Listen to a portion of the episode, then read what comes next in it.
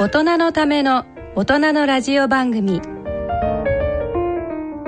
大人のラジオ。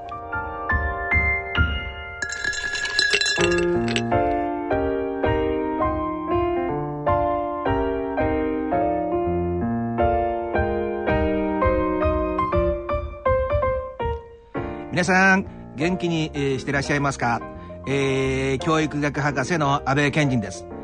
今回の6月29日の特集は教育学び教育学びがテーマとなります。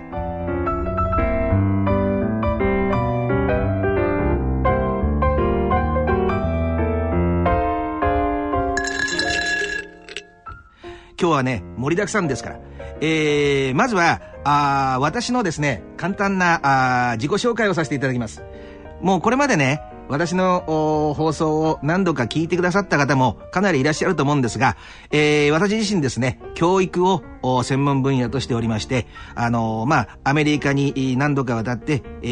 ー博士号をですね、教育学のですね、を取得して、その後ですね、あ今日様々な社会問題がありますよね。で、やはりね、えー日本の社会っていうのはどこまで行ってもアメリカ型の社会をモデルにしている部分があるので、そんなアメリカで起こっている社会病理、社会問題を先取りして、えーそこから何かね、これからの新たな日本の方向性を正しく決めていこうじゃないかというふうな形でですね、えー研究をしております、安倍健人です。で、あの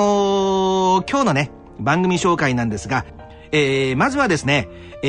ー教育と学びということが今回の大きなテーマですね。で、最初の部分はですね、元フジテレビアナウンサーでアロマテラピスト。2児のお母さんでもあります、大橋真紀さん。それから、日経 BP 社エコマム編集部、え3人のお子さんのママさんであります、旧川桃子さん。まあ、久しいと書いて、旧川桃子さんのお二人による、聞くエコマムをお送りいただきます。エコロジーと育児。今大事なテーマですね。エコロジーと子育てということがテーマのポッド配信番組の放送となります。お楽しみください。そして、その後ですね、えー、私が教育と犯罪をテーマにしてですね、あのーまあ、あこれまでの、まあ、ある意味、一つの区切りとしてのですね、まあ、集大成というとなんですが、あここだけ聞いていただければ、なるほどなと、こういうふうなあ社会の流れになっているんだなと、社会ってこんな風に考えていかなきゃならないんだなといった、そんな感じのヒントをでもね、えー示すことができればと思います。それではですね、今回、えー第5週土曜日の大人のためのラジオ、90分間、えーぜひともこの学び、教育をテーマにした回をお楽しみください。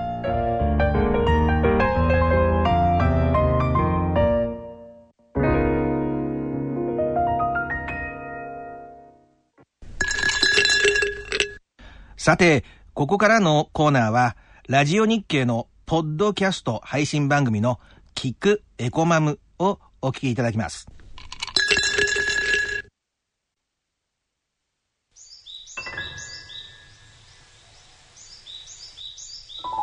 聞くエコマム皆さんそして子育て中のママの皆さんお元気ですか？聞くエコマム番組ナビゲーターの大橋真希です。えーご機嫌いかがでしょうか、えー日経 BP 社エコマム編集長の旧川桃子です。はいこの番組のテーマは家族と自然に優しい暮らし子育て奮闘中のママの視点でお伝えしていきたいと思いますさあ旧川さん。はい。旧川さんが編集されているリクエストマガジンについて改めてご紹介ください。はい、えーエコマムはですね環境に意識の高いお母さんたち、まあ、ちょっと、えー自然やに優しい暮らししたいな、えーこんなことしたらいいのかなちょっとそんな感じのことを思ってらっしゃる、はい。えー小さい子供を持つお母さん向けに、えーライフスタイルを提案しています、えーちょっと書店では並んでいないんですけれども、エコマムのサイトから、えーご登録いただいた方に、えー年に4回ご自宅まで、えーエコマムをご自宅までお届けしております、はい、あのアンケートなどにかなりご協力いただいて、ね。読者の方はい。と対話式といいますか、そうですね、えーエコマム実は無料なんですけれども無料でエコマムをお送りする代わりに、まあ、いろんなアンケートでやですとかに、えーご協力いただいているっていうような、えー双方向のえーメディアになります。本当ですね。その分こう読者の読みたい情報知りたい情報がたくさん掲載されているなってそんな雑誌だなっていうふうに思うんはいですけれども、ありがとうございます。え今回はですね2013年夏号エコマム発行に合わせた番組です、えー夏号で取り上げたエコにも配慮快適夏住まい夏のお出かけそしてエコのこともっと真面目にこの各記事を紹介したいと思います。はい。はい。えー日経 BP 社発行のエコマム夏号ぜひお手元にご用意くださいえもしこの夏号まだお手元にない方はインターネットでエコマムと検索していただいてご覧ください。ではこれから私大橋真希と旧川桃子さんでお送りします。最後までお楽しみください。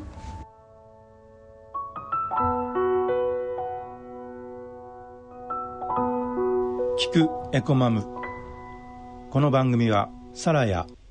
北一商店の提供でお送りいたします。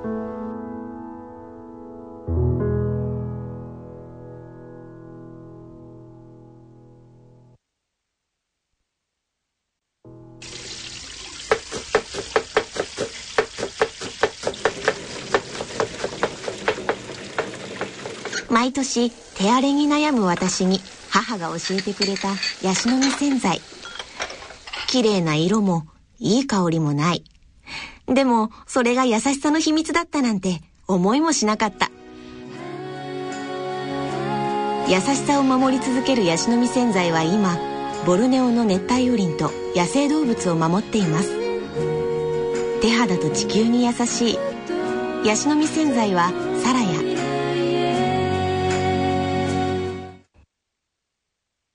エコマム紹介のコーナー。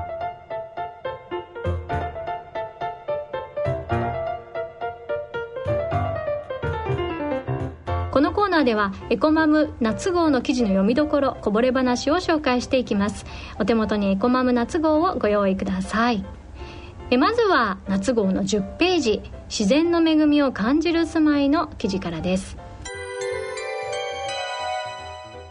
はい、はい。えー今回の特集はですね、まあ、メインではですね、えー自然の恵みということで、えー太陽風木っていうそういう自然の恵みをですね、うん。えーいっぱい受けた、えーお家ってどんなの？どんな暮らしをすればそういう自然の恵み味わえるのっていうことをまあメインに、えうんうん。ーご紹介しました。で、まあ、そういう家づくりはもちろんなんですけれども、はい。まあ、家づくりが終わった後にはもちろん毎日毎日の日々うん。の片付けっていうことも皆さんなんですよね。最初はいいんですよそうですね。最初は綺麗なんです。ええ。はい。まあ毎日毎日のことなのね、まあ、どうやったら、えー気持ちよく暮らせるの、っていうことで今回はお片付けにも、えーフォーカスしまして。待ってました。はい。お片付けの中でももう一番多分皆さんネックになってるのはキッチンかなと思います。そうですね。いろんな形のものいろんなこう素材のものがあるので、まあ、どこに何を片付けるのっていうのは一つ大きな、えーまあ課題なのかなと思うんですけれども、まあ、デッドペスペースの有効活用でしたり、えーまあ、すっきりと見せるようにボトルを統一しましょうみたいなことをご紹介しました。うん。この一時置き場所の提案っていうのいいですね。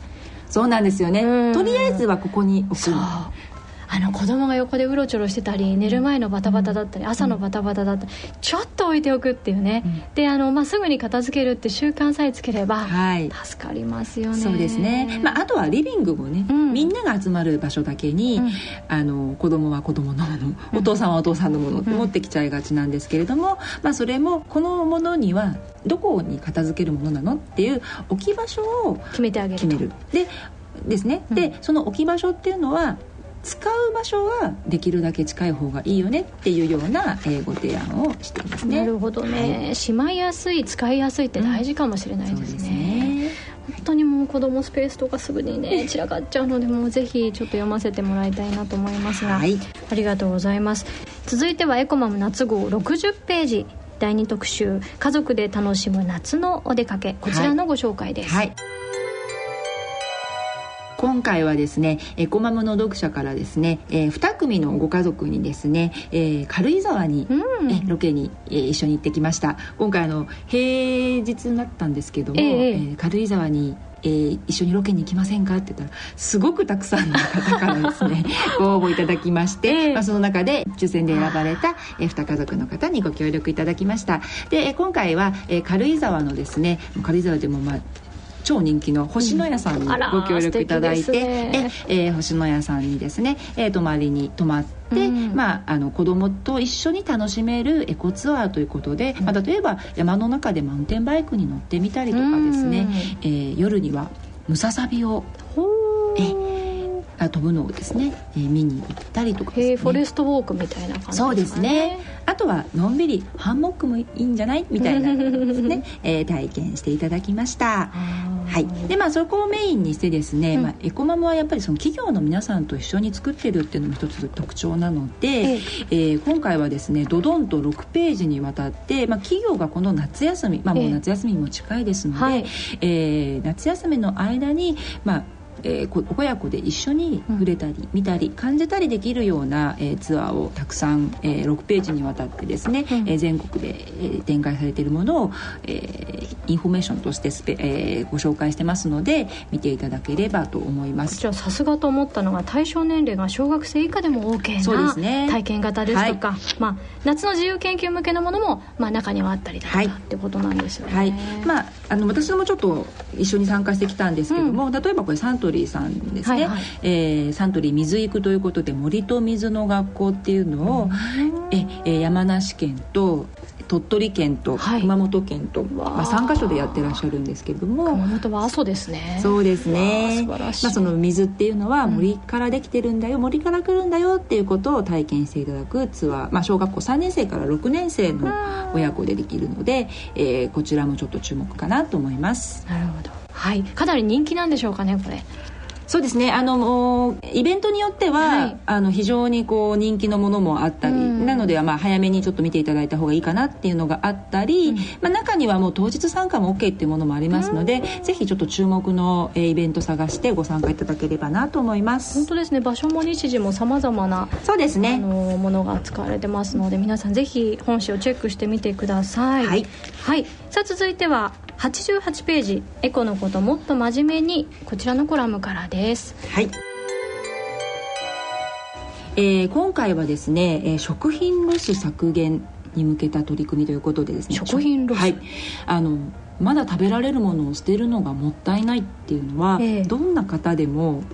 これはもう賛成していただけると思うんですね、ええ。はい。はい、でエコママの読者の皆さんにもですね食品ロスどういうふうに出さない工夫してますかっていうと皆さん家の中家の冷蔵庫でですね、うん。できるだけ食材を使い切るように頑張ってますっていうことはたくさんいただきました。はい。さんどうですか？やってらっしゃいます？かそうですね。特に野菜だとかは使い切れる分量を新鮮なうちに、うんうんあのあまり買いためないようにっていうのは心がけてますけど、そうですね。あとはまあ残り物でどんなねそうですね。残り物っぽくないようなそうそうそするか、ね。はいはい、そこも非常に重要なんですけども、今回私たちが、えー注目したのはそのお店に並ぶ前にというか、お家にこう、おえー生活者の私たちが買う前目にに触れる前にってことですね。目に目に触れる前に手に取ってもらう前に、うん。捨てられちゃう、えー食品がかなりの量あるっていうことが今分かってきてるっていうえどうしてなんですか？えそれはですねスーパーだったり、まあ、小売店が、はい。賞味期限が、まあ、全体の3分の1を過ぎてしまったものは、うん。もう、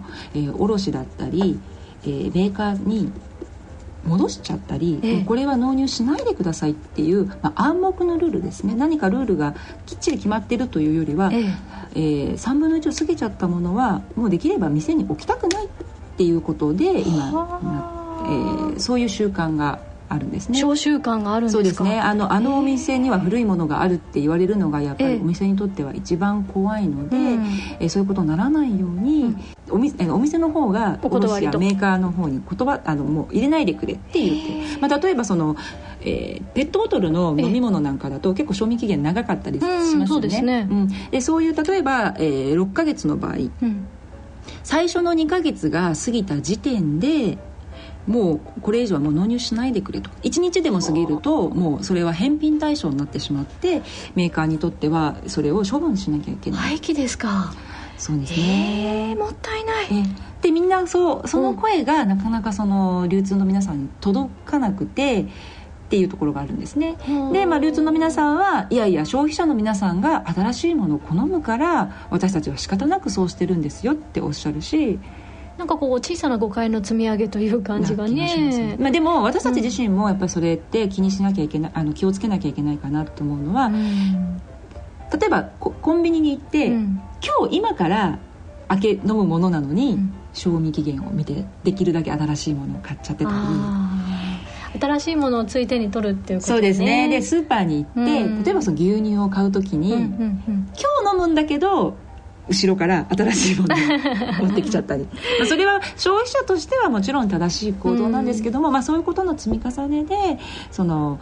伝わるのかなと。うん。できるだけ新しいもの、うん。新しいものって、まあ、これは日本人ならではみたいで。本当ですね。ヨーロッパなんてあの賞味期限切れてるものが普通に並んでたりしますけどね。ね。あれもどうかと思うんですけど。そうなんですよね。やっぱりその今回その日本では3分の1ルールっていうように3分の1過ぎると、まあ、まだ賞味期限が半分以上残ってるのうん。に捨てられる対象になってしまうってことでやっぱり欧米だとそれが、えー、20%ぐらいになったらまあさすがにね、うん。うん。残り20%になったら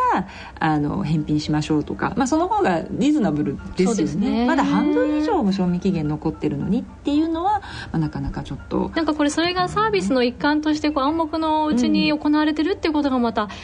もったいないといううそですね、まあ、かなのでやっぱりそれはなかなかそのメーカーさんなり流通さんなりはいや消費者のためにって言っちゃうので、まあ私たちとしてはいやいやそんなこと求めてる消費者ばっかりじゃなくて、もったいないことをもっと意識した方がいいんじゃないですかっていう声をやっぱりまあ私たちメディアなり、ん。えー消費者の皆さんから上げていただくことも大事かなと思います。これ。どうやって分かったことなんですか？これは今、えー農林水産省え。や、えー消費者庁が一緒になってですね調査してええワーキングチームで、えー調査して、えーの農林水産省主主導ではい。業界の方々に集まっていただいて、うん。ヒアリング調査をした結果、ん。大体3分の1っていうの声が強いってことが分かってきたっていうところですね。なるほど。ちょっと日頃の買い物気をつけたいと思います、そうですね。ぜひはい。それがメッセージとして伝わっていると信じて、はい。えー続けていきたいなと思います、以上エコマム紹介のコーナーでした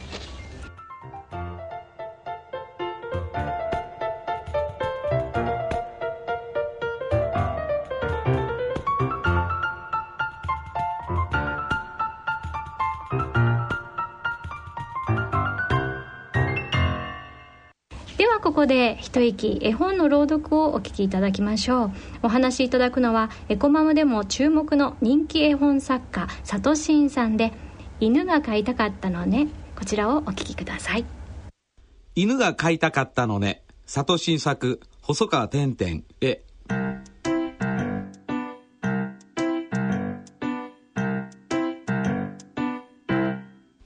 犬が飼いたかったのね。本当は犬を飼いたいんだけどさ、うちは狭いってのに飼えるわけないだろうって、いっつも父さんに言われるんだ。あー、でも犬をさ、飼ってみたいんだよな。そんなことを思いながら歩いていたら、石につまずいてすってーん。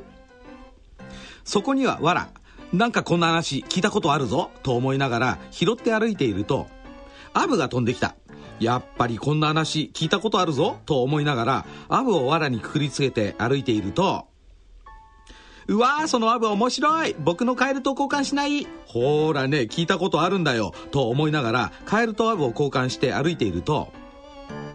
うわー、そのカエルかわいい僕の亀と交換しないやっぱりね、また来たぞと思いながら、亀とカエルを交換して歩いていると、うわー、その亀綺麗な甲羅私のトカゲと交換しないこの流れはもしかしてと思いながら、トカゲと亀を交換して歩いていると、うわそのトカゲ綺麗な鱗僕のウサギと交換しない？だんだん近づいてきたぞと思いながらウサギとトカゲを交換して歩いているとうわそのウサギなんて立派な耳？私の猫と交換しない？こりゃ間違いないぞと思いながら猫とウサギを交換して歩いているとうわーその猫なんて綺麗な毛のつや私の犬と交換しない。ついに来たぞ！と思いながら犬と猫を交換して歩いているとうわーその犬なんて賢そうな顔僕の馬と交換しない？いやいやいやいやいやいやいやいやいや僕は犬が飼いたかったんだ。馬もいいけど犬は手放せないよって言ったんだ。でもさ、馬は乗ることができるんだよ。犬もいいけど、馬に乗って走るのは気持ちがいいぞ。僕の馬と交換しない？そ、そうまで言われると、そりゃそうだな、と思いながら、馬と犬を交換して歩いていると、うわーその馬なんて速そうな体つき？私の鹿と交換しない？もうどうにでもなれと思いながら鹿と馬を交換して歩いているとうわーその鹿なんて立派な角？私の象と交換しない？一体どこまで行っちゃうの？と思いながら象と鹿を交換して歩いているとうわーその像。なんて素敵なお花なの？私の恐竜と交換しない？うわこいつは友達にも自慢できるぞ！と思いながら恐竜と像を交換してそしてうちに帰ったんだ。うちは狭いってのに帰るわけないだろう！って父さん。そうだった！おしまい！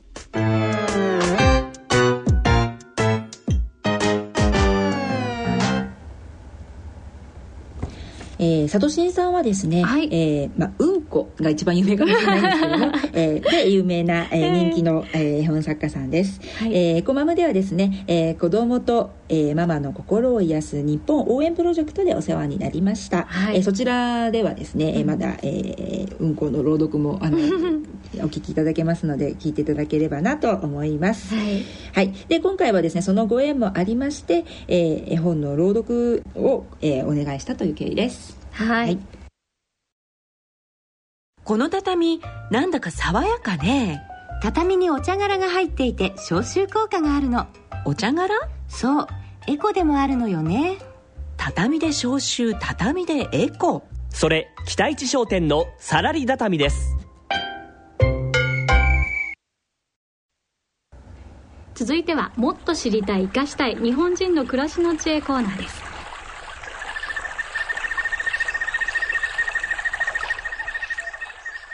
このコーナーは昔ながらの暮らしの知恵を現代の豊かで快適な暮らしに生かせればそんな思いからお届けするものです。今回のテーマは畳のある暮らし。ということで今回はスタジオに創業100年の歴史を持つ畳の総合商社北一商店の代表取締役社長山形哲司さんと営業部工事営業課課長の松永圭介さんにお越しいただいていますこんにちはこんにちは。よろしくお願いします。よろしくお願いします。はい北一商店さんというお名前北にまあ一番の一と書くんですけれども、えー北陸にゆかりがそうですね。えー、もともとあの富山の方の出身なんですけども、はいはい。そこであの先代がですね、あのこちらで営業所長をしてまして、その会社がまあ引き上げると言った時に、じゃあその倉庫とまあ今までの地盤ですね、をいたのれん分けをしていただいてっていうところがスタートですね。なるほど、はい。富山から始まっているというまあことなんですね、北陸で一番ということを目指してということですね。なるほど。はい。畳の総合商社なかなかあの耳なじみがないんですけれどどんなことをされている会社なんですか？基本的にはですね、畳の材料全般。材料全を般全部あの全国に、まあ、あの提供するというかですね。それとややはり今度畳の宣伝。はい。で新商品の開発そういったものに今努めてるっていうことですね。そしてオリジナルの畳もそうですね。作られている、はい。ということで、えーさらり畳という、はい。えー商品を今回、まあ、あのこのスタジオにもその関連商品をお持ちいただいたりしているんですけれどもあの実は私、今結婚以来初めて畳の家に住んでるんです。あそれはどうもありがとうございます。あのもう子供が小さくて1歳半と5歳なんですけれども、ても便利で楽ちんでなんでしょうねあの来てくれるお客さんが気が付くとみんな最後は横になってゴロゴロしてってなんか床にもかかわらず畳って清潔感があるなっていうそうですね。うん感じを。だからやっぱり日本人だと畳の上はスリッパとかでは歩かないですし必ずねでも洗濯物畳んだりとかね。そうですね。うん。はい。なんか安心してできるなっていう感じがあるんですけれども。この畳やっぱり独特の香りがありますよね。そうですね。ねあの私自身大好きで畳が家にない時は畳屋さんの前をわざわざ通って帰ったぐらい 畳好きなんですけど。よく匂う、えーその畳っていうのが、えーなんかいろいろ体にいいというか、はい。えーアロマみたいな効果で、ええええ。なんかフィトンチッドとかバニリンっていうなんか、えー森林浴とかバニラエッセンスみたいな成分の香りがなんかとっても心地よくしてると。今ではそういう科学的ななんか分析もされてるっていうことです。これもともとそのいぐさでできている畳を泥染め加工した際に生まれる、まあ、成分による香りってことなんですけどそうでこれ昔からその例えば江戸時代だったりっていう時からある成分香りなんですか？おそらく、えー、昔から工法は変わってませんので、でも畳にそのバニリンバニラにも含まれるそんな香りが含まれてるなんて思ってましたけどいやいや全然ねなんかこう私なんかはいぐさの匂いなのかなって思ってたんですけどもいぐさの匂いではないんですね。そうですね。いぐさ自体だと本当草みたいな緑っぽい匂いになってしまうんですけど、えー、畳を泥染めするあ加工する、はいはい、えー、その工程で、えー、独特の、うん、えー、香りが発生するようになると、そのどこかホッとするような香りっていうのはそのバニラじゃないですけど、うん、リラックス作用とか含まれるわけですもんね。そうですねえー、そしてそのサラリ畳オリジナルの商品を作りされてるんですけれどもその中に茶殻を配合されている。ということなんですね、ねはい、この茶殻を配合することになった経緯っていうのはどうだったんですか？これはですねあの大洋町の伊藤園さんがですね、うん、あの茶殻リサイクルっていうことであの、まあ、年間かなりのお茶が柄が出るわけですね。どれぐらい出るんですか？えーと、聞いてる限りでは東京ドーム1杯分くらいっていう年間に？年間ですね。それはじゃあこうまあぜひリサイクルか何か、うん、そうですね。という。まあそれとあのまあお茶を作る時に1回しか取らないんで有用成分がいっぱい残ってるっていうことでもったいないっていう部分もあったんですね。それを一番、まあ、あの伊藤園さんが苦労されたのはあの加工しないで、はい、そのままの状態で保存をするという技術、うん、それを輸送したり保管したり。有効成分もそのままにですもんね。そのままにっていう。放っておいたらやっぱりカビが生えたり腐ったりするのを、はい、まあ、要はそのような有用成分が入ったままで。そうですそうです。ですからあの冷凍するとかフリーズするとか、あの加熱するとかそういった、方法でその方法を使わないっていうことですね。加熱しちゃうとね。そうかそうか無駄な環境をへえでもその場所も含め大変な作業だと思うんですけれど、なんとそのリサイクルのあの第1号がこのサラリ畳だったということなんですね。はい、この茶殻のやはり消臭力に注目されたっていうことなんですか？そうですね。もうありますしやっぱりあとエコの素材っていうかリサイクルっていう部分ですね。当然あの今木材のチップを使った畳のど床っていうんですけども芯材ですね、がえー、と8割以上畳に使われてるんですけども、はい、それの約1割分くらいがあの茶殻に変わりますから資源の有効利用っていうことですね。このサラリ畳は、えー、茶殻を配合している以外にもそのいぐさの、えー、昔ながらの畳と違うところとしては和紙っていうところもそうですね、うん、今回我々があの提供させていただいているのは、はい、あのまあ、機械付きの和紙なんですけれども、はい、それをあの小より状にして、いぐさと同じような形にしていぐさの食器で編んでるんですね。ですから見た目はほとんどはわからないと思うんですけれども、まあ、そうすることによってあの長持ちもしますし丈夫だしで日焼けっていうか色変わりがないんですね。それはいいですね。あそうかあれはいぐさだから変わるんですね。汗ていくものなんですね、はいだしこの和紙を使うからこそ、うんうんうん、こんなこう素敵な可愛らしいそうなんですよね。いろいろなこう色のバリエーションが。そうですね。そういったこともできるっていうことですね。薄いピンク色だとかあとシックな焦げ茶色ですとか、うん、あとはまあいわゆる畳の色ですとかあとは何ですか、ちょっと黒っぽいものも。おお黒っぽいものモダンですね、うん、そしてこのへりがないんですよね。そうですね。置き型のこうマットのような感覚で手軽に置けますよね。これどうですか？ニーズとして最近その多いですね。ねはい。ちょっと子供スペースに置きたいわとか、はいまあ、角に置いたコーナーに置いたりとか、うん、まあ、市松にですね、えー、でちょっと色を組み合わせていただいたりとかっていうことでですね。ああ市松模様にね、はい。まあ、ぜひあのエコマムあのお手元にある方はあの、ね、見ていただければと思うんですけれども、はい、今回はエコマムのですね、えー、10ページ11ページの見開きの大きな写真なんですけれども、はいはいはい、こちらで、えー編集部の方でもこれは可愛いねって言って夏のお昼寝をイメージして、えー、撮影させていただきやかですよね。ねごろりってする時にね床の上にそのままっていうわけにはいかないし。畳の上ってやっぱり安心で気持ちいいですしね涼しいですよね、なんといっても。でそれから94ページにはですね、はい、快適夏のアイテムっていうことでご紹介したのも、はい、えー、こちら赤ちゃん子供のね、あのおもちゃをちょっと置いて赤ちゃんをちょっと遊ばせたりですとか、あとはちょっとおむつ替えのスペースにいいんじゃないのっていうことで、えー、ちょっと小さめのサイズのサラリ畳を、はい、えー、ごあの掲載させていただいてます。なるほど。ちょっともうサイズがいろいろ自在に選べるっていうのもありがたいですね。最近の住環境では。うん、でちょっとあのお話が戻ってしまうんですけどもこの茶殻の消臭ということで今あの松永さんが面白い実験を持ってきてくださってるんですけれど、はい、何ですか？この煮干しですか？実際煮干しっていうのが、えー、嗅いでいただくと普通の煮干しの香りなんですけどあの瓶に入れて煮干しをお持ちいただいているんですがお出汁のいい香りが。なんですが、はい、えこちらが、えー、アンモニアとかそうですね、ええー、と匂いの成分。匂いの成分でいうと、はい、アンモニア臭であったりとかですね、はい、そういったものが、えー、多少含まれているんですが、はいえー、実際サラリ畳に茶殻が含まれている、はい、その消臭効果を、はい、えー、実際使われている素材を、えー、もう一つの同じ状態の瓶の中に入れまして煮干しの入った瓶ですね。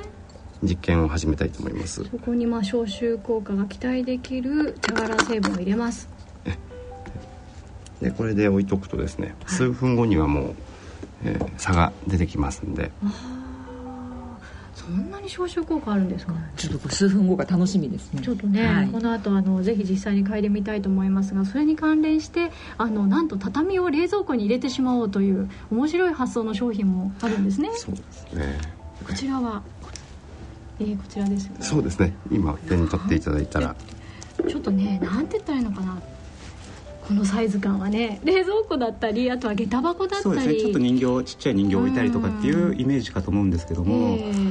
あの冷蔵庫の中のあの横のデッドスペースのとこですね、はいはい、そこにちょっと立ててですね。壁際のね。壁際のところにですね。これでかなりの消臭効果かなりの消臭効果ありますねこれはちょっと発想として消臭剤を入れるよりちょっと可愛いですよね。可愛いんですよ、で安心ですよね。そうですね。なんと言ってもね、はい、さあそれではそろそろ先ほどの煮干しの匂いがどうなっているかということで、はい、そうですね。実験の効果を見てみたいと思います、えー、まずは茶殻が入っていない方の煮干しの入った瓶です。あさらに出汁が出ているような そして、もう一つの瓶は茶殻成分を入れたものです。あ本当にないですね。え私もいいですか？え？いやえ？すごいです、ね、すごいですこれは。これが茶殻の効果っていうですね。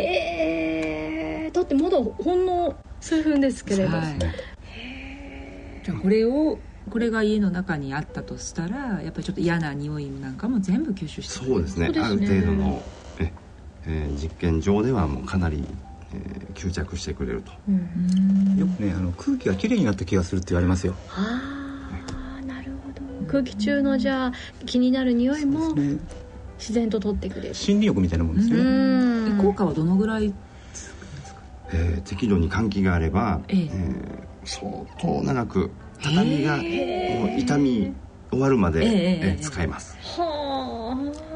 ちなみにあのたタバコで実験したりもしたんですけども、タバコのヤニがついて実験不可能になるまで OK だったらしいです。ええー、ですか、はい、タバコの匂いが一番きついですからね、ね、はあ。これはなんかこう注目の注目の素材ですね,、ね。ね畳私冷蔵庫に入れたいです。ね はい、はいえー、でもこの消臭効果以外に、まあ、抗菌効果あとは集中力を高める効果もあるんですか？そうですね。畳の上で勉強すると、うんはい、えー、学習テストの点数、うん、平均点が上がるっていう。本当ですね実際の、えー、そういう、えー、論文というか、えー、研究なさってる北九州の大学の先生もいらっしゃいます、えー、えー、はあ。それもやっぱり香りの効果なんですか？香りであったり。なんか精神的にやっぱりリラックスするとかですねそういった要因があると。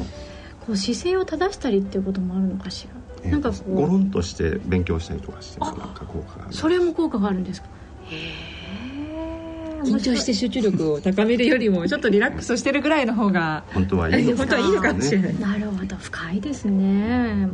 あのこの畳最近だとやっぱりこう馴染みのないママも増えてるかと思うんですけれども、ね、お手入れのコツというのはありますか？そうですね。特にこの6月7月梅雨の時期なんていうのは、えー、畳がまだ新しいうちだったり1年ぐらいだと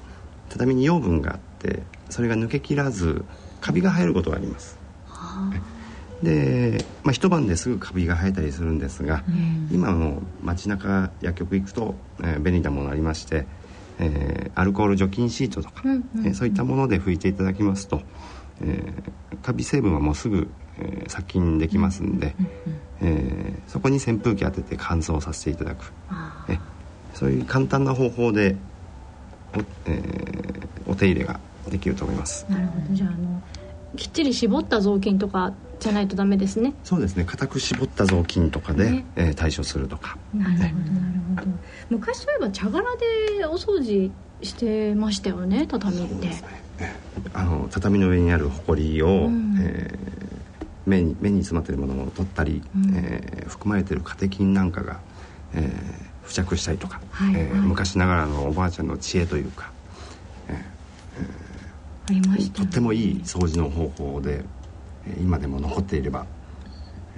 えー、いい掃除方法なんで、うん、えー、梅雨時期を過ぎるとそういった掃除方法なんかもなるほどね。そうかそうか。でもそのまさに掃除方法と畳を掛け合わせた、このさらり畳ね茶殻が含まれてるってことなんですけれども。はいこの衝撃の写真あのお茶のボトルが畳1畳分のところに600本並んでいる写真を今資料として頂いてるんですけれどもこれさらり畳に使用されている多いお茶500ミリペットボトルで使用されている茶葉の量が、まあ、600本分の茶殻っていうことなんですよね。ものすごい量が入ってます、ね、写真見るとやっぱり圧巻ですね。圧巻ですね。並べるのも大変でした あの今回エコマムさんでは読者の方だったりあの畳の思い出話をい。ろいろ募集されたんですよね、はい、そうですね、えー、エコマムのエコマムとですね、うん、えー、北市商店さんと一緒に、うん、まあ、畳に関してのアンケートっていうのを取らせていただきました、はい、えー、まあ、通常もあ普段からもね結構エコマムの読者さんっていろんなアンケートに積極的に答えていただけるんですけども、うん、その中でも今回こうあの畳についてっていうだけで、1400人以上からガッとこうアンケートいただきましてやっぱり いろんなあの子供の時の思い出ですとか、やっぱりこう家の中に和室があるっていいよねっていう思いを、え皆さんいただいたみたいです。なんか一加減あるんでしょうねそうですね。なるほど。ちょっとそんな中にも何でしたっけ？おむつを変えたとかみんなでゴロゴロ川の字で眠ったとか、ありましたね。ねありましたよね。そうですね。あと洗濯物を畳むのに、ね、そうそうそうそうそう。便利ですとかスリッパが脱げて裸足が気持ちいいっていうのが確かにスリッパ使わなくなりましたね。うんですね。なるほどなるほど。お声もいただきました。はい、はい、これからまたさらにこのサラリ畳さんを使っていろんな思い出がね増えてくるかななんていう期待もありますけれども。ところで旧川さんエコマムからもこのサラリ畳のキャンペーンがあるということで、はい、今回ですね、うん、えー、掲載、えー、コマムの方で掲載させていただいている、はい、えー、サラリ畳ですね、はい、はい、えー、ゴロンとね、えー、お母さんと、うん、えー、子供でお昼寝している、うん、えー、写真に使わせていただいた、えー、80センチ四方の、はい、えー、サラリ畳を、はい、えー、これ、えー、松永さんな何色って言えばいいですか、えー、黄金色と、はい若草色の2枚のセット、はい、えこの、えー、2色セットで2枚ずつで合計4枚の、えー、たらり畳を、えー、エコマムの、はい、えーエコマムマーケットというサイトで、はい、えー、販売させていただきます、はい、えー、それとですね、えー、94ページの方で掲載させていただいているこう赤ちゃんがですね、うんうん、え座ってる、え座ってる方の写真。これは、えーまあ、リビングの片隅のキッズコーナーなんかにしていただければいいかなっていうサイズで、うん、こちらは45センチの、ね、そうですね45はい、45センチ。サイズの、えー、サラリ畳、えー、薄桜色と、えー、乳白色という、えー、2色のセット4枚でエコマムマーケットの方で販売させていただいてます。1枚あたり4 5センチ四方ってことですね。そうですね。なので手頃な大きさですよね、うん、そうですね、うんうん、はい、こちらを、えー、エコマムのサイトからですねお買い物っていうところをクリックしていただくとエコマムマーケットの方に飛びますので、はい、えー、そちらで、えー、見ていただければと思います。はいわかりました、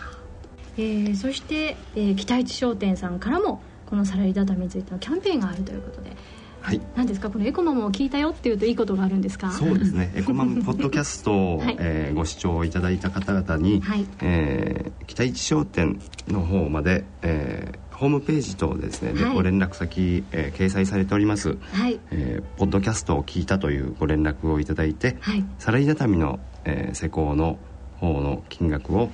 えーホームページ掲載の価格から、価格より20%オフ。と20%ですか、大きいですね。施工意識、えー含め20%オフと、えーさせていただければと思います。期限期限などはありますか？えーポッドキャストを聞かれた方がその時に聞いたという,、えーいう形で、えー放送がされているうちは無期限。無期限ということで。じゃあずっとエコマムのサイトにね置いとかないといけない。本当ですね。社長大丈夫です。か無期限で。大丈夫なんですかね本当に。松永さん大丈夫ですか、はいああ太っ腹でじゃあ20%オフということで、はい、ぜひ、えー北一商店さんのホームページにアクセスいただきたいと思いますがその他、まあ、サラリー畳以外にもいろんな畳を扱っていらっしゃるということで、えー興味のある方ぜひアクセスしていただきたいと思います。というわけで以上もっと知りたい生かしたい日本人の暮らしの知恵のコーナーでした。ありがとうございました。ありがとうございました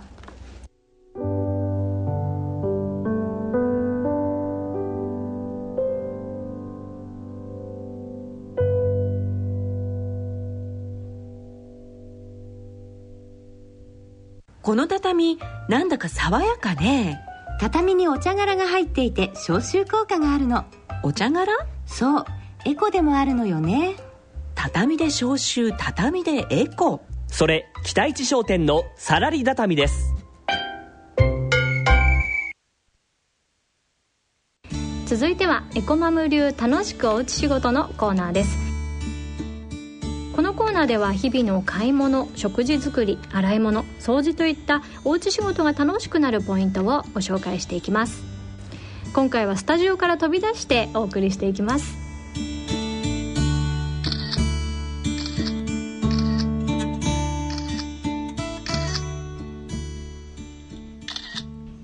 さあ周りの音聞こえるでしょうか？シャッター音ですとかスリッパの音。ちょっとね慌ただしい感じがあるんですけどこのコーナーは夏号の撮影真っ最中のキッチンスタジオからお届けしています、えー春号でご紹介しましたサラヤハッピーエレファントシリーズについて夏号でさらにさらに詳しくご紹介していきます。えー今日ご案内いただくのはこのコーナーでおなじみのサラヤ株式会社広報宣伝部広岡達也さんです。こんにちは。こんにちは。えーそして同じくサラヤ株式会社え研究者でいらっしゃいます平田義彦さんですはじめましてよろしくお願いいたしおます。願いいたします研究者さんという感じのあ佇まいをしていらっしゃって端正なお顔立ちをしていらっしゃるんですけれども お二方よろしくお願いいたしますお願いします。よろしくお願いします。はい早速なんですけどもこのハッピーエレファントシリーズいつもお世話になってますありがとうございます。もうお洗濯でも食器の時にもねあの本当にあの気持ちよく使わせていただいてるんですけどもこの開発秘話経緯について伺いたいんですけどもこのコンセプトですねまずは。広岡さん。ちょっと特徴コンセプトを教えてください。はい。えー前回もお話しさせていただいたんですけども、はい。ハッピーエレファントシリーズは、えー弊社サラヤ株式会社が今までヤシの実洗剤という、うん。えー洗剤のシリーズを販売していたんですけども、はい。えーこれから、えー海外でも環境対応の洗剤を売っていこうと、うん。そういう時にあヤシの実洗剤ではなくてもっとグローバルに、えー通用するブランドを立てていこうということで新しく開発したのがハッピーエレファントシリーズになります。もうデザインがすごく可愛いんですよね。ありがとうございます。なかなかこう日本のメーカーさんのではない感じがね。そうですね。少し海外の製品を意識したデザインになってます、キッチンにおいても可愛いんですよねこれがね、はい。そしてなんといってもその全く新しいソホロリピッドはい。という成分が含まれているのがポイントという。はい。これ洗剤って言ってしまえないんですよね。なんて言ったらいいんでしょうね。洗浄剤洗浄成分洗浄成分。ですね洗浄剤っていうとなんかケミカルな感じがするんですけども、どちらかというと今回のソロリビットは、まあせえーケミカルな部分というよりももっとナチュラルなうん。成分であって、まあ、私たちも今回の「ハッピーエレファント」シリーズというのはヤシの実洗剤と、まあ、差別化をするためうん。に植物性の洗浄成分プラスソロリビットっていうところを特徴としていて、このソロリビットが、まあ、サラヤの持っている技術としてすごく重要なパーツになっているので、うん。まあ、このパあのこの成分自身が、まあ、私たちの中では非常に重要なポイントかなと。うん。まあ、酵母が働いてくれるってことでそうですね。今ね体の健康なんかでも酵素が働いたりってすごく話題になってますけどもそのソホロリピッド酵母ちゃんがポイントになってるってことなんですがじゃあ研究者の平田さん、はい、平田さんがこの全く新しい成分ソホロリピッドを開発された、ということです。ごいことですよね。これどれぐらいかかったんですか開発、えーと、実際には3年ほどで、えー、商品化することができましたね。あ何が一番こう、心がけたことというか。えーと、ソホロリピッドはあの今おっしゃっていただきましたけど開発したのが私ということなんですけれど、はい、あの実はすごく前から、うん、あの知られている物質でして、えー、それを、まあ、あ世の人々にですね、はい、使っていただくような状態にしたのが、まあ、私というかサラヤ株式会社だと。いうふうに、えー、ご理解いただければなと。思います、はい、一番開発で苦労されたことっていうのは？そうですね、えーと、ソフォロリピッドはですねあの今言いましたようにあのかなり前からですね、ええ。知られてはいたんですが、えー、なかなか基礎研究的に調べていただけでですね世の人に使っていただけるような研究開発の活動っていうのはあの少なかったですね、ええ、でそれをサラヤとして、まあ、自然派のサラヤとして、うん、えー、なんとか新しい海面活性剤を世に世の人にですね使っていただけるようにならないかということで、うん、チャレンジしたのが大体1997年ぐらいだという形ですね。で最も難しかったのはそういう研究活動ということが全くされておりませんでしたので、ええ。ー、その部分でですね試行錯誤の連続だったというところ。誰に聞いても何も教えてくれないと いうことでしたそうなんです。やっぱりそのなんて言うんでしょう。研究者の方の間ではこう注目を集めた成分ではあったんですか？そうですね。あの生物が作る海面活性剤というコンセプトというかそういう物質は、まあ、1970年ほどからですね、えーまあ、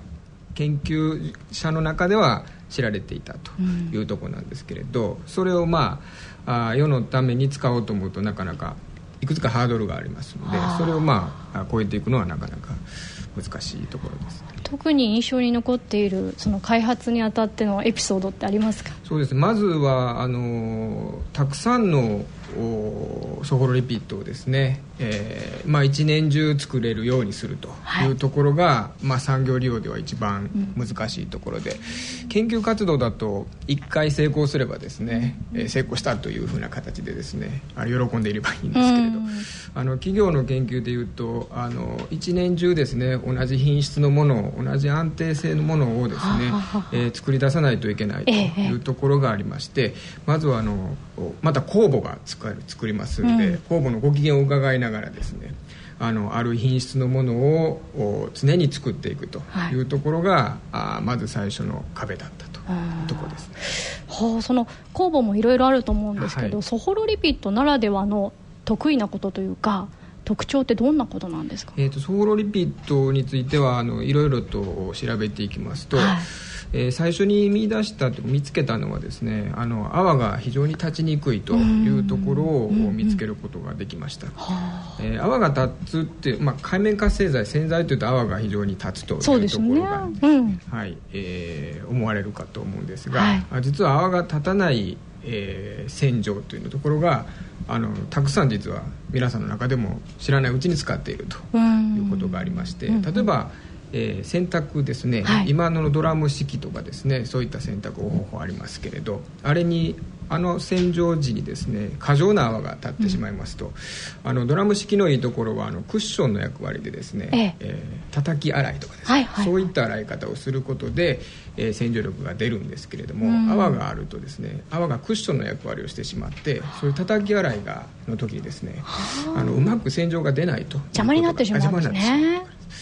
ですんで泡が立ちにくい、まあ、しかも海面活性として洗浄力があるというような洗剤はあの非常に好まれて実は使われているというところですね、あの洗濯用洗浄剤として洗浄成分として開発された方は、じゃあそれが存分に生かされているっていうことですね。一方でその食器洗いということになると泡立ちを求める消費者の方多いですよね。はいえー、そこら辺が難しいとこだったんですが、うん、あと泡の立つ方向でいきますとさまざまにですね今あの海面活性剤っていう何千種類という種類がありますんでそこから、えー、我々サラヤとして自然派のサラヤとして、えー、成分解性が良くて手肌に優しくてっていう海面活性剤を、うん、その中からうまく選択することは可能ですね、うん、でそれを選択しそしてソフロリピッドは普段なぜ入れているのかと言いますと、あのソフロリピッドはですねあのお皿とか、えー、手肌にですね、えー、残りにくいという性質がありましてあの海面活性剤使ってると手がずっとヌルヌルしたりですね、はいはいはい、することあると思うんですけれどソフロリピッドをそこに加えていますとそのぬめりが全くなくてですね、うん、すすぎがさらっとできてしまう、まあ、また水を少なくすることもできますんで、うん、えそういった効果があるということを定期縫製泡が立ちにくいの後にですねまた見出すことができまして、うん、でそれを使った商品が今回のハッピーエレファントの台所洗剤という形。あの泡切れの良さは感動しました。あありがとうございます。本当にあの大げさでなく水道でこう1回通しただけで流れ切るというか。旧川さんも実際に使われそうですねね、はい、そうですね。やっぱり、ね、手肌に優しいというか、うん、やっぱり私なんかも週末、えー、洗い物すること平日よりも増えるんですけどもいつも月曜日になると手が痛いっていうことが結構多かったのが、うん、えー、あのこちらのハッピーエレファントシリーズ使わせていただいていると、うん、割と手肌に優しいなっていうのを感じることできますね、うん、これ私からもお伺いしたいんですけどもあ、はい、あのやっぱりその石油由来のものを使うと、やっぱ大量生産をしてあの価格を安く作れるっていうメリットあるかと思うんですけれどもその辺こう大量に作るっていうあたりはどういうふうにあのクリアされてるんですか？とですね、あの酵母を用いた今発酵法で作っているんですが、はい、えーとまあ、ものとして使っているのは今はあの、えー、糖とですね、糖ってまあ、お砂糖ですね、うん、お砂糖とあとは植物油、うん、今回はあのあパーム油というものを使って、うん、えー、使用しています、えー、ですんでその基質っていうかその物質自体はあの非常にたくさんあの世の中にありますんで、そういう、えーまあ、環境に悪くない、うん、えー、安定供給できるものを原料として、うん、で酵母に、えー、しっかりと働いてもらえるような環境を作ってですねで、えー、製造しているということなので、うん、まあ、そういうやり方を用いて安定に、えー、供給できるようにしている。やっぱり石油由来のものに比べると時間がかかったりとか、はい、量取れなかったりってことはあるんですか、そうです。あの実際にはあ培養の期間で例えば1週間とかですね、生成加えると約1か月程度のですね、えー、仕込み時間というかあありますんで、あの非常に長い時間かかります、まあ、ただえー、やり方によってはですね、それをこう何回も重ねてやることができますんで大量生産するということにおいてはですね、うん、あの石油由来の海面活性剤と遜色ないぐらいのですね、そのスケジュールを組んでいくってそうです。スケジュールを組めば、あのできます。生き物を育てながらそれを使っていくような。そうですね。なんかね愛しい感じがしてきますね。やっぱりいくら環境に優しいって言われても、うん、そのね1本1000円する2000円する洗剤って、なかなかね日常の生活でお母さんが使うって難しいかなと思うんですけれども、ね、そのあたりクリアされてるっていうのが非常にいいなと思います、ね、すごくありがたいですよね。やっぱりどんどん日々安心して使えるっていうのはやっぱり嬉しいですよね。手肌にも環境にもっていう。あの今の季節ですとそのやっぱりジメジメ梅雨時ね、ちょっと蒸し暑い時期になってきて食中毒とか不安もあるんですけれどあのどうですか？そのソフロリピートだから安心っていうような面ってありますか？えーとですね、ソフロリピッドの研究は、まあ、最初の時はですね、うん、洗浄剤として使っていたんですがあのゆくゆくゆく調べていきますとですねあの手肌とかですねそういった、えー、人間のその細胞ですね、うん、それに対する毒性というかあアタック性というかそこが非常に低いことがあの分かってきましてその低さたるやその普通の海面活性剤の10倍とか100倍の濃い濃度でも、えー、あまりアタック性がないというところがあの分かってきまして。仲がいいんですね私たち。そうですね。あのそこはあのちょっと難しく言うと生体適合性っていうんですけれどあの適合性が生体に対する適合性ですね。ここもあの非常にいいと。まあ、環境への適合性もいいんですけれど、うん、生態への適合性も非非常に優れているというところも分かってきまして、はい。まあ、もちろんこういう台所洗剤なんかでももも、まあ、手に直接触れるものですから、えーそういったところで、えーまあ、手のですね有効な成分を丸ごと落とすというところがないようにですね、えーなりますし。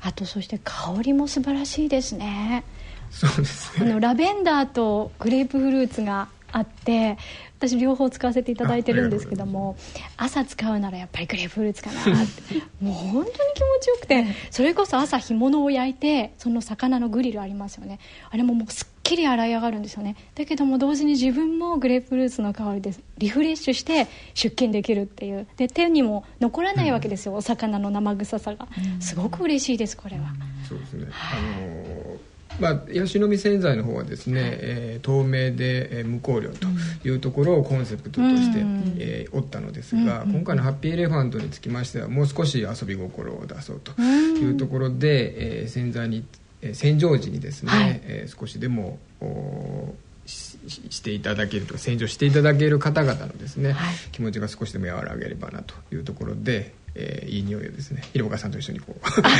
そうなんですか。男性2人で。いやまあ様々な あのいろんな人間が女性陣にもはい、いろんな香りの候補があった中で、うん。やはり社内で、まあ、男性女性を問わず、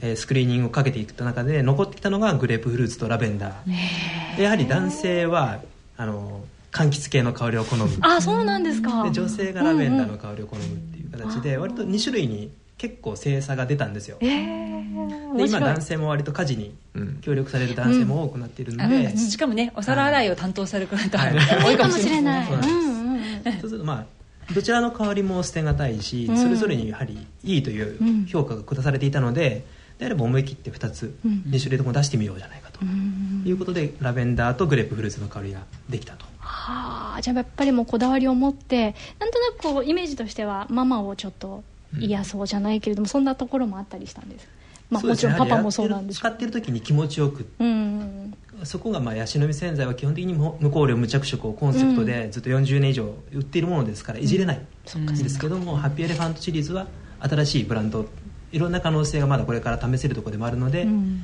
であればやはり使っている人が気持ちよくっていうところを一つ加えることも可能であろうと、で香りを入れるということも否定はしなくていいんじゃないかなっていうことで天然の香料をじゃあ足しましょうと。すごい思い切りましたよねそこはね,、そうですね。大転換ですもんね、ただし人テラピス。ト工香料は使わない。あなるほどですね。うん。アロマテラピスト的にはどどんなあれなんですか？ラベンダーとグレープラベンフルーツダーとグレーププフルーツっていうとやっぱり優しくて使いやすいっていうもう代表格なんですけど、グレープフルーツはやっぱりその交感神経にね作用してリフレッシュするとか目覚めを良くするとか前向きにして楽天的な気持ちにするとか、じゃあ朝にぴったり。ぴったりです。肯定的にしてくれるんですよね物の見方みたいなね。でラベンダーの方がやっぱりこう鎮静させて落ち着けさせてくれて、えーバランスを取るってことでちょっとね疲れたパパとか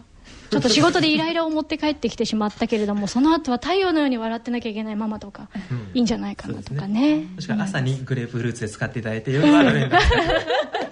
もうなんかこれバスタイムみたいですよね。ね。ね。本当ですね。本当にお皿を洗う時間も癒しの時間リフレッシュになる。ですね気持ちよく使っていただけるといいです。素晴らしいですね。ちょっともしかしたらユーザーの方からこんな使い方してますなんていう声を受けて、新たになんかこうね展開がありそうな気もしますね。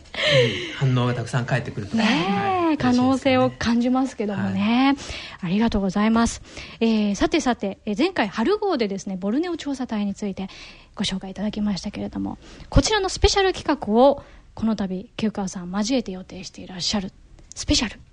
何でしょうこれ。スペシャル企画。はい。次の秋号のにはですね、あのボルネオの方にエコマムとして取材に行きたいなと思ってます。であの私自身がですね、えーボルネオの、えー、と自然を体験しに、まあ、どんな自然に会えるか、まあ、オランウータンに会えるのか、えーボルネオゾウに会えるのかちょっと楽しみにはしてるんですけれども、自ら、はい。そうですね。あのやはりその、えーマサラヤさんだけでなくてですね、うんやっぱそのやっぱりパーム油を使っているものって私たちの生活にたくさんありますのででそのパーム油プランテーションの現実そしてその、えー、生き物たちとの、えー、共存共栄の姿を見ていきたいなと思ってます、はい、えー 9, えー、9月に発行の秋号で、えー、はい、詳しくリポートできたらなと思ってます。ちょっとね体調とか整えて臨まないと。そうですね。結構これあれなんですよね。ハードだって広岡さん。そうですね、ね、あのやはり動物たちが活動する時間帯っていうのが朝の、えーまあ、夜明けすぐ近くとあと夕方なんですよ。日中はやはりすごく気温が高いもんですから動物たちも暑いので動きたくない。そうでしょうね。そうすると動物が見れる機会っていうのはどうしても朝早くか、はい、夕方かになってしまうので朝の5時半ぐらいからスタートで。野生の動物になる感覚でいかなくちゃ、ね、じゃあやっぱ昼寝も欲しいですね。昼寝もしないとね。怠け者みたいにあの そうかじゃあその準備を今整えてる、えー、オランウータンね今回オランウータンの赤ちゃんに、うん、新たな、ね、登場人物赤ちゃん。ね、あの会えるっていうことでオランウータンには、えー、人間の結核がうつるっていう危険性があるっていうことで、えーまあ、結核にかかってませんということを証明しないとその施設にも入れていただけないということなので、まあ、結核にかかってないという証明書をいただきにですね病院で検査を受けてきたばっかりです。なんかね逆をこう案じて予防接種したりっていうことが印象としてあるんですけど、ね、移しちゃいけないとこちらから持ち込んじゃいけないですものね、はい、そうか。じゃあもうどうですか？今このツアーのプランというのは今組まれていて、はい、もう募集の方も今度のボルネオ調査隊ですね、はい、ボルネオ調査隊もおかげさまで、えー、今回で7回目ですが、はい。す、えー、で、に700名近い応募をいただいております。すでにですか、はい、だってまだ締め切りまで結構ありますよね。あれ？毎年どれぐらい応募があるんですか2000を超える数で毎年応募いただくのでその中からその中から4組。4組様。そうですね4組。その中から4組様。こちらのツアーはくくあれ行くのは実際行くのは9月ですね。ね、はい、で、えー、締め切りが、締め切りが、えー、募集7月末で。7月末まで、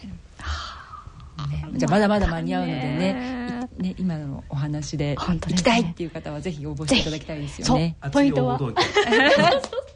でしたよね、はい、熱い応募動機ですよね。熱さってどうやってこう加減したらいいんでしょうね。あんまり私たちがよく読む中ではあまりにこう熱すぎるのも難しいですね、はい、えちょっとなんかここにあれなんですか？エコマムでこれを聞いたこのキーワードが入ってるとちょっとね。広さんの目に留まりやすいとかそそれはあまりないです。ないですか、はい、ちょっと一つでもね、はい、あ聞いてよかったみたいな感じ。あそれないかな。熱すぎない言葉熱すぎないってことね、はいそか。といって単純にあの象が見たいですっていうのはダメです。ピュアでもいけないってことね。あのよく応募動機の中に本当に一行だけ「象が見たいです」とか「オラウータンに会いに行きたいです」って書かれてる方もおられるんですよ。でもやはり一行だけだと私たちもその段階で飛ばしちゃいます。ああそりゃそうですよね。ちょっとあの就職活動のあのね自己 PR に似てるっていうかその読んでいただく場合のそのシーンを思い浮かべながら、適度な量で。なるほど。読みやすさも鑑みて、難しい。でも熱く、はい、お願いします。気持ちが入ってる。はい。わかりました。皆さん頑張っていただいてよろしくお願いしたいと思いますけれども、えー、さてさて今日は、えー、そのボルネオ調査隊そしてそのサラヤさんのハッピーエレファントシリーズについて伺いました。というわけで秋号も引き続き目が離せません、えー、以上エコマム流楽しくおうち仕事のコーナーでした。ありがとうございました。ありがとうございました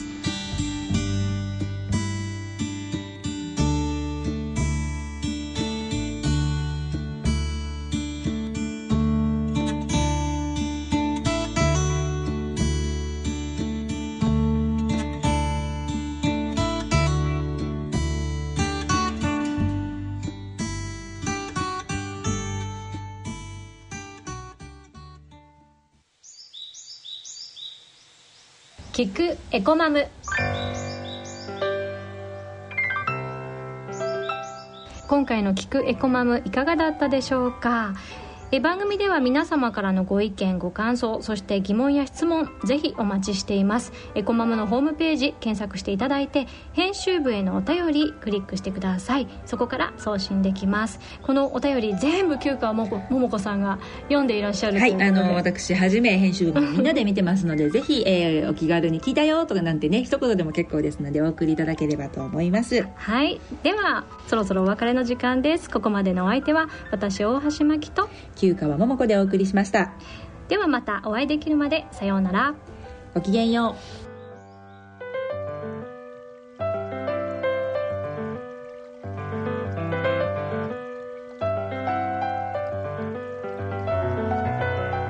聞くエコマム。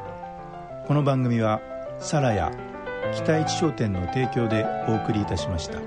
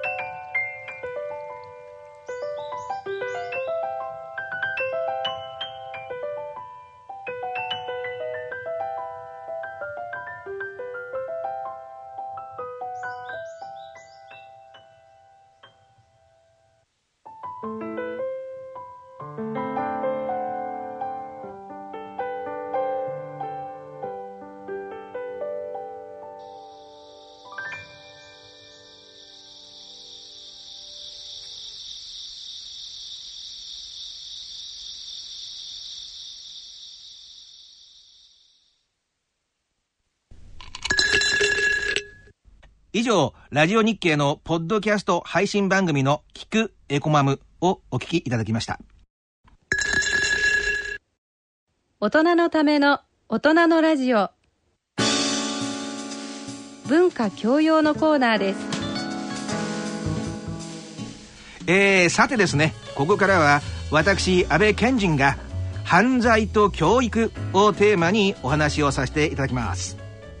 えー、まあ、一回こっきりのですね、まあ、ある意味、よくあの、読み切り漫画ってありますよね。それと同じように、まあ、聞き切り、聞き切り、え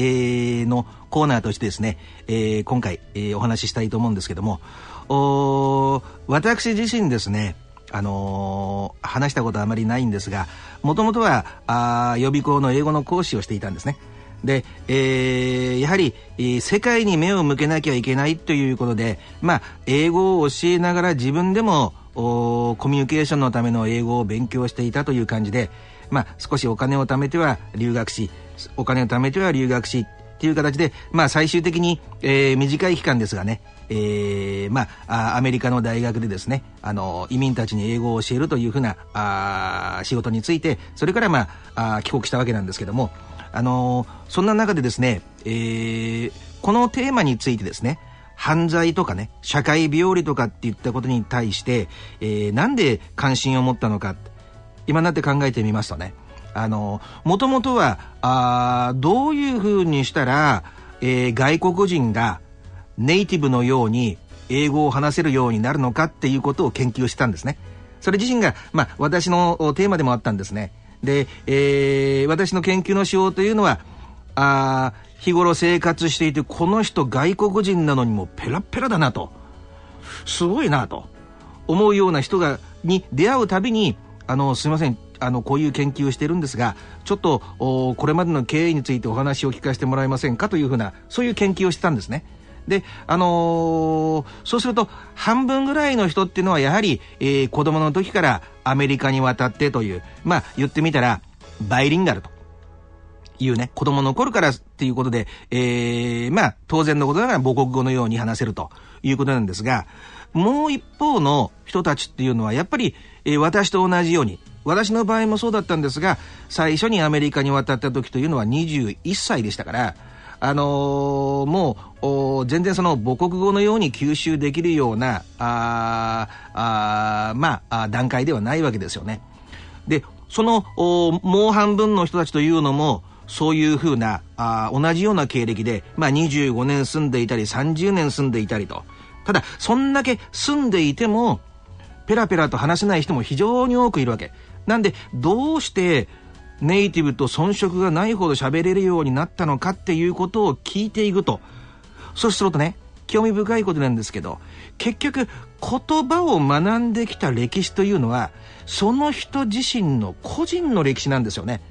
だから、あのー、アメリカでどんな思いをして、どんなことを経験して、どういうふうな思いでその時を生きていたかというね、その人の、まあ、この大人のラジオの中にも、えー、私の履歴書というコーナーがありますけど、まさにその私の履歴書ということで、一人ね、あの、ちょっと脱線かもわかりませんけども、スタンフォードで教授をやってる、この人はたまたま日本の人だったんですけども、当時で20、30年弱ぐらい住んでましたかね。で、えー、その人が最後に言われた言葉がですねあの旦那さんがアメリカ人なもんですから家庭でどうしても日本語じゃなくて英語を使うようになりますよねただあの彼女自身はやっぱり生粋の日本人ですから納豆も好きだし豆腐も好きだしとそうした時にね一言何かお願いできますかと最後に聞いたコメントがあの次のようなコメントだったんですねこれから私がね、えー、もっと年を取ってまあ、あ最後にはね、えー、病床に伏して、えー、死を迎えるようなことになるだろうと。まあ、あこういう状況だからアメリカでね、そういう状況を迎えることになるだろうけども、その時には、やはりふと考えるとね、自分の娘には日本語で話しかけてほしいなと、いうようなことをぼそっとね、漏らされた。で、それを聞いた時にね、ああ、やっぱり言語っていうのは、その人の人生そのものなんだなと。いう強いね衝撃を受けたんですね。でそんな中私も自分自身のまあ、英語を磨くために、まあ、向こうで英語を教えていてもまだまだね100には到達しないわけですよ言ってみたら日本語が100だとしたら80ぐらいでしたかね。でその残りの20を詰めるべく日々精進していたんですけどもそういう中で自分の英語力をアップさせようとすればするほどそのアメリカ文化の中に入り込んでいかなければならないというね。ものすごくその基本的なことではあるんですけども自分をどこまでアメリカ文化の中に日本人という背景を忘れて入り込んでいくかということがとりもなおさず英語を磨いていくことにもなるんだというふうに思ってきたわけですね。でどんどんどんどんそういうふうな日本人とかがいないところへどんどんどんどんアメリカ社会の深いところへ深いところへというふうなことを経験しているうちにこの社会のこれまで見えてこなかったさまざまな問題が見えてきてすると自動的に日本でそれまで暮らしていますからあ日本と比べるとこうだよなと日本ってこういうところを真似して今進もうとしてるんだなとかそういうところが異様に明確に頭の中にねイメージされ始めたと言いますかね。ですからそんな時にですねあのー、そのアメリカの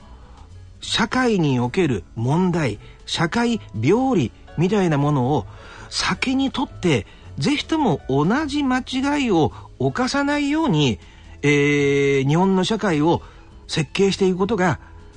ね取りも直さず小さなあお子さんたちとかが夕方になってもね遠い昔と同じようにね「なんとかちゃんご飯だよ」ってお母さんが呼んで無事に帰ってこれるような社会を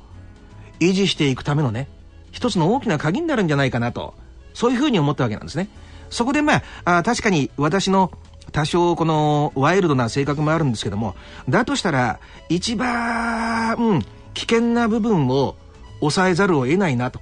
受験指導していた時もそうなんですが東大とか京大とか私立で言えば早慶上司とかそういう難関と言われる大学の解放を身につけなければ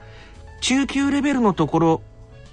の徹底した指導っていうのもやはり不可能なんですよね。やっぱり全体像を見るためには一番下から一番上まで見る必要があるというのが私の生き様の哲学ですのでですので、あのー、よしと。そしたら、あせっかくここまでね、英語力もついてきたことだから、あこれまで、えー、日本の人たちが決して触れることがないような、最も奥底の、英語で言うと、イーブルと、E、V、I、L と、これは、まあ、あキリスト教の国ですから、この言葉っていうのはものすごく、彼らの文化にとっては、あ意味の深い言葉なんですけども、まあ、言ってみたらその、神の方向に向かう正反対の邪悪な方向ということなんですね。究極のイーブルと呼ばれる人たちにね、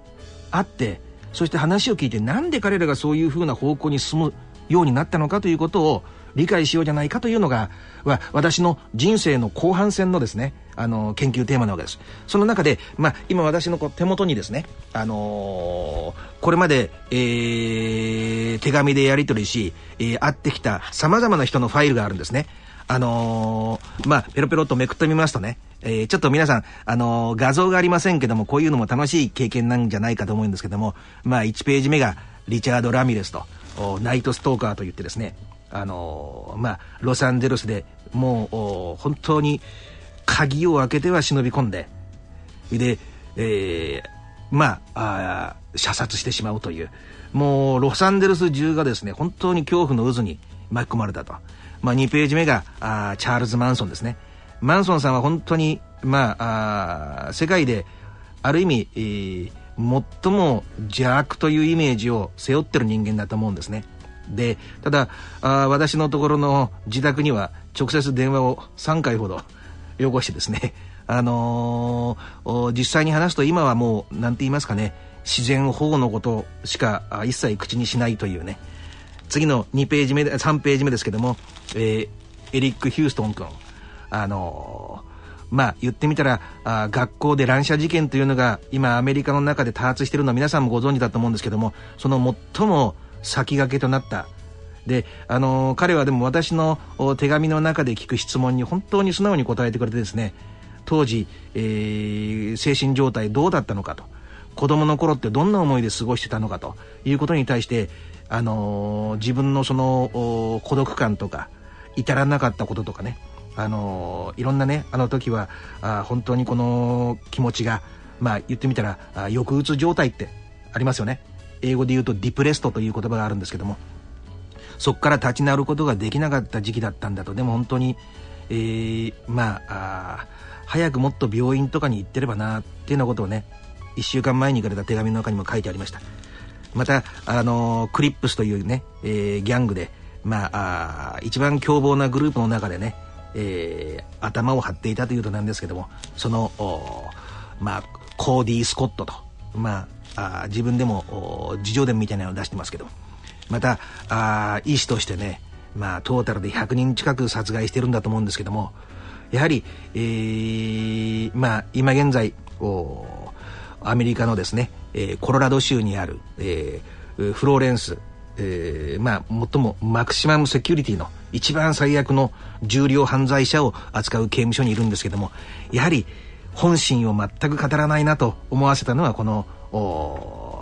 スワンゴさんというね、あのー、まあ、いろんなね、数限りなく延々とこの私のファイル、ページ続いていくんですけども、そうした中で、あのー、普通であれば、特に日本というね、えー、のような土壌であると、もう、これを私は否定するわけじゃないんですよ。人間って誰も自分に対して絶対の自信を持っているわけではありませんから、やっぱり、えー、自然の現象としてこの自分と彼らは違うんだということで我々無意識のうちに彼らが精神的な病を抱えているとか非常に特殊な異常な環境で育ったんだとかいろんなことを理屈をつけて自分と距離を置こうとする。で早く死刑にしてしまえばいいんだというふうなイメージを持つ。なんですけどもやはり私の元の関心の所在自体は、こうした人間が社会の中にいる、そして間違いなく昔よりは増えてきているという中にあって、ここに一般の方たちが思ってるように、臭いものに蓋をするというやり方をとっていたんでは、我々の社会の中の一番弱い存在が真っ先に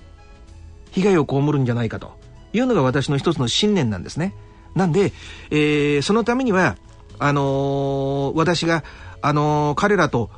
心を通わさざるをして、やっぱり彼らの真意をね、汲み取ることはできないです。心を通わせたとしても、真意を歌わないレベルの人たちも非常に多くいるわけ。前に話したと思うんですけども、それがサイコパスと呼ばれるグループの人たちなんですけども、ですけども、その中でも少しずつ少しずつ間接的にね、あの話を持っていったり話題を振ったりして、それに対して間接的に返してくる答えの中で何かヒントをつかむと。例えば、あの、私たちのこの研究の分野の中では、サイコパスっていうのは全くもって罪悪感と恐怖心がないという話があるんですね。で、アメリカの中に、あのー、まあ、数々の凶悪犯罪者がいますけども、その中でもおそらく3本の指に入ると思うんですけども、まあ、BTK というね、バインド、トーチャー、キルと。バインドっていうのは縛るということですね。トーチャーっていうのは虐待する。そしてキルっていうのはまあ殺すですよね。そういう自分の、自分のあだ名をですね、BTK というふうに名前を付けて、新聞社にですね、あの、挑戦状のようなものを送りつけた人間がいて、その人間ともずっと私、やり取りしているんですけどもね。すると、彼がところどころで、あのー、まあ、なんて言うんですか、日本にいたこともあってですね、軍に入ってる人がところでね、非常に多いんですよ。で、やっぱり、あのーアメリカっていうのは高校卒業後仕事とかが決まらなかったり方向性がなかったりする人たちっていうののある意味非常に、えー、なんて言いますか、有力な受け皿となってるのが、まあ、あ軍隊の存在なんですね。ですから、非常に多くの、えー、連続殺人犯、大量殺人犯と呼ばれる人たちが、その軍の経験があるっていうのは、あの、ほとんどの日本の方たちが知らない一つの大きなあ隠れた事実なんですね。ですから、ちょっとここで脱線ですけども、安易にあの、橋本市長とかがね、あのー、沖縄で、えー、ますますその軍の人たちに、風俗を活用してくれと。それっていうのはそんなに安易な問題ではないんですよね。あの、逆にそういう人たちにするとストレスの解消ではなくてそこがやっぱり、えー、犯罪の現場になってしまうような可能性も決して低くないんですよね。なんで、まあ、ちょっと脱線ですがそうした中でねあのー、先ほどのその BTK さんですけどね、まあ、3ってつける必要はないんですけども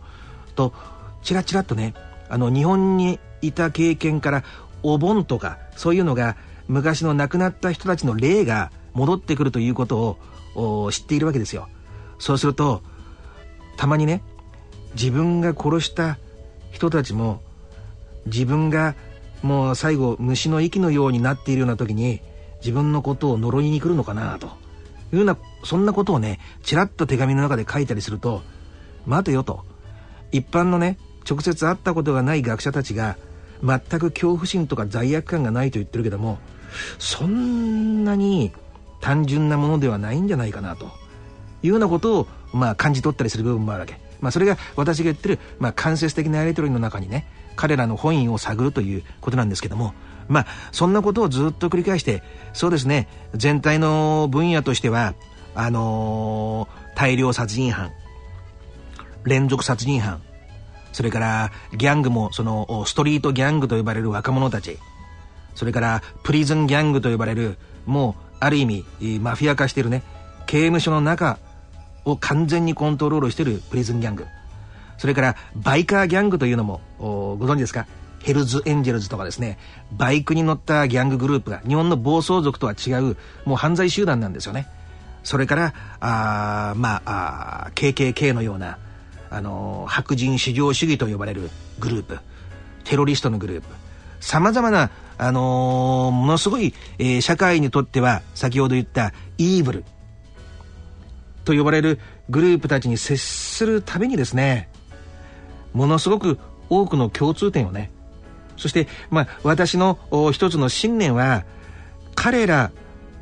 がどうしてそういう行動を起こしてしまったのかということを、まあ、あ医学界の人たちっていうのはあ遺伝による部分が大きいんだと。片付けるんですけどももしそうだとしたら我々は何も改善するための術というものがなくなってしまいますよね。私はその中でもやっぱり、えー、幼少期の環境、何か幼少期の環境を徹底して調べることによって、その中になんかパターンが見つかるんじゃないかと。そうした時に、そういう家庭環境にしないためのアドバイスをしていくということが、日本社会をこれから安全にしていくためにとって、あのー、貴重なことなんじゃないかと。ひいては、そうした家庭環境を生み出してしまう社会全体のあり方。言ってみたら政治のあり方ですよね。政治の体質ですよね。そうしたものみたいなものを明確にその仕組みを明確にしてこういう方向に進んでしまったらダメなんだと営利目的で誰もねお金を稼がないと生きていけないというのはわかるけどもこの一線というのを超えてしまったらやはり私たち自身のまあ安全とか健康とか健康というのは心の健康ですね。そうしたものも損なってしまう可能性があるんですよっていうようなことを警鐘を鳴らしていきたいっていうようなあのつもりなんですよね。なんでちょっとまああ脱線かもわからないんですが例えば、あのー、原発の問題なんかもそうだと思います。やっぱり人間がこれからの社会をデザインしていくという中にあってあのー、私は結論とか言いませんよ。ただ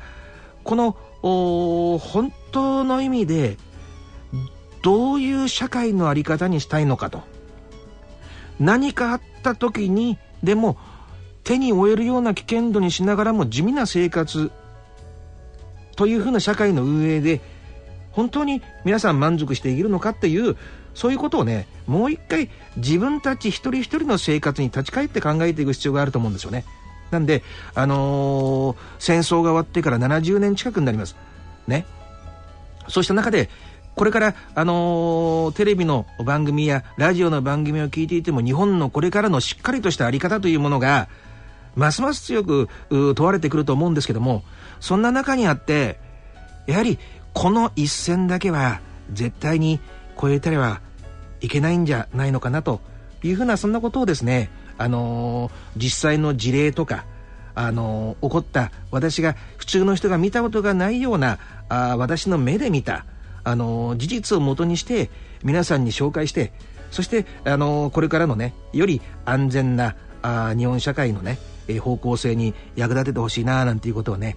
えまあ、考えながらあ研究を続けているというのが、まあ、あ今の私の立場です。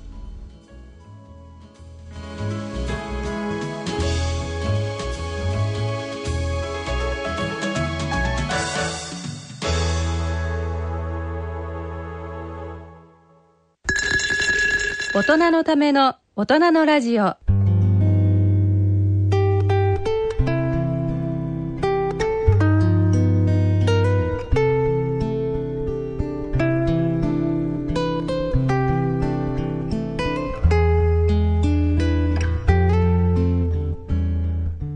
さん今回の大人のラジオいかがでしたか？まああのー、様々なね、えー、方たちの話を聞けてですね、まあ、それぞれにですね、えー、皆さんの心には違ったね、えー、意味でのインパクトがあったんではないかと思います。さて、番組では疑問、質問、ご意見、ご感想をお待ちしております。宛先はこちらまでお願いします。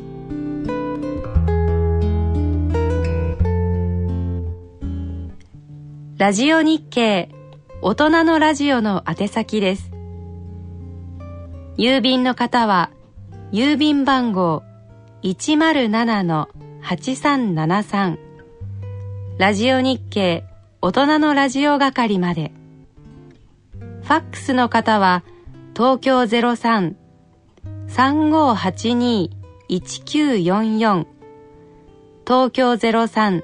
03-3582-1944ラジオ日経大人のラジオ係までお送りください。なお、大人のラジオの番組ホームページ右下にありますご意見お問い合わせ欄からも投稿いただけます。